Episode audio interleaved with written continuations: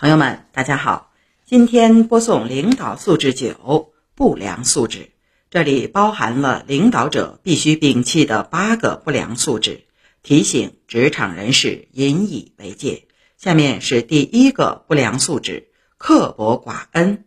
这里有两个小故事，请听第一个故事：陈胜为王。陈胜起义后，自立为楚王。于是，他过去的亲戚朋友都纷纷去投靠他，陈胜的岳父也去了。但陈胜见了他，只是拱了拱手，却不行大礼。他岳父非常生气，骂道：“你不过是趁着叛乱当了所谓的王，却如此傲慢无礼，怎能长久？”说完，掉头就走了。陈胜的一位故人口无遮拦，经常谈论陈胜没有富贵前的往事。陈胜觉得有损他的威严，就把那个人杀了。从此，陈胜的故友全都离他而去，陈胜身边再也没有亲近的人了。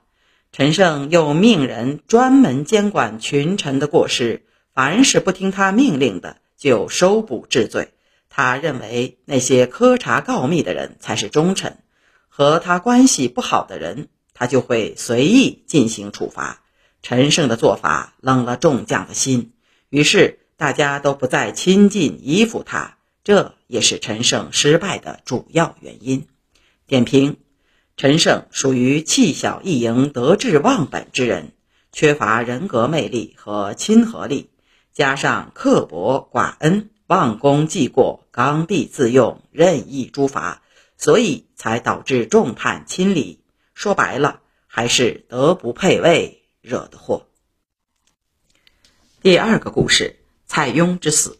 蔡邕是东汉著名的文学家、书法家，也是才女蔡文姬之父。董卓专权后，因久慕蔡邕大名，就征召蔡邕做他的僚属。蔡邕称病，不愿接受征召。董卓大怒，骂道：“信不信我能灭了他全族？”蔡邕听后感到害怕，只得应召。到达洛阳后，董卓对他非常敬重，三日内连升他三级。后来，董卓被吕布杀死。当时，蔡邕正在王允家做客，听到这一消息后，不禁为之惊叹。王允见状，勃然大怒，斥责他说：“董卓是国家的逆贼，差点颠覆了汉朝的江山。你身为汉朝大臣，竟然是非不分。”反而怀念他的私人恩惠，为他感到悲痛，这岂不是与他同流合污吗？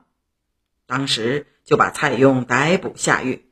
蔡邕说：“我虽然身不由己，处在一个不忠的位置上，但对于君臣、国家等大义还是懂的。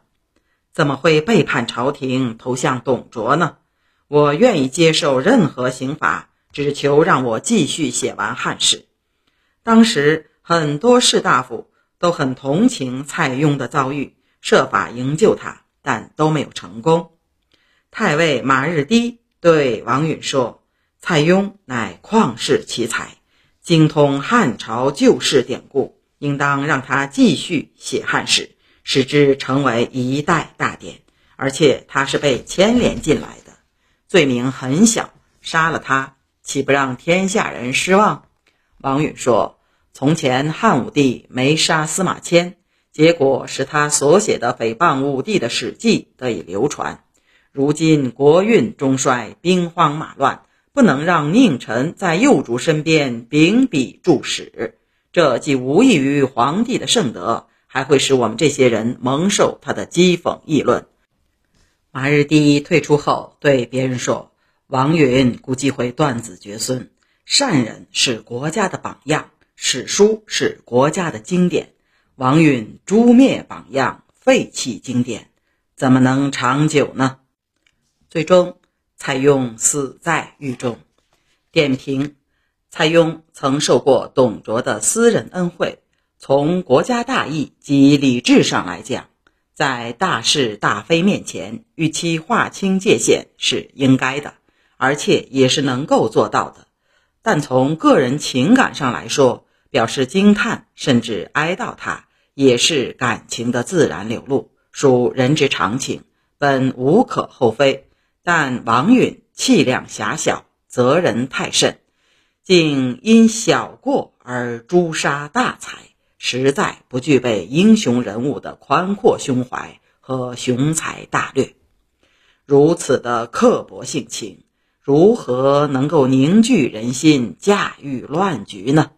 所以，他注定只是历史长河中昙花一现的过客。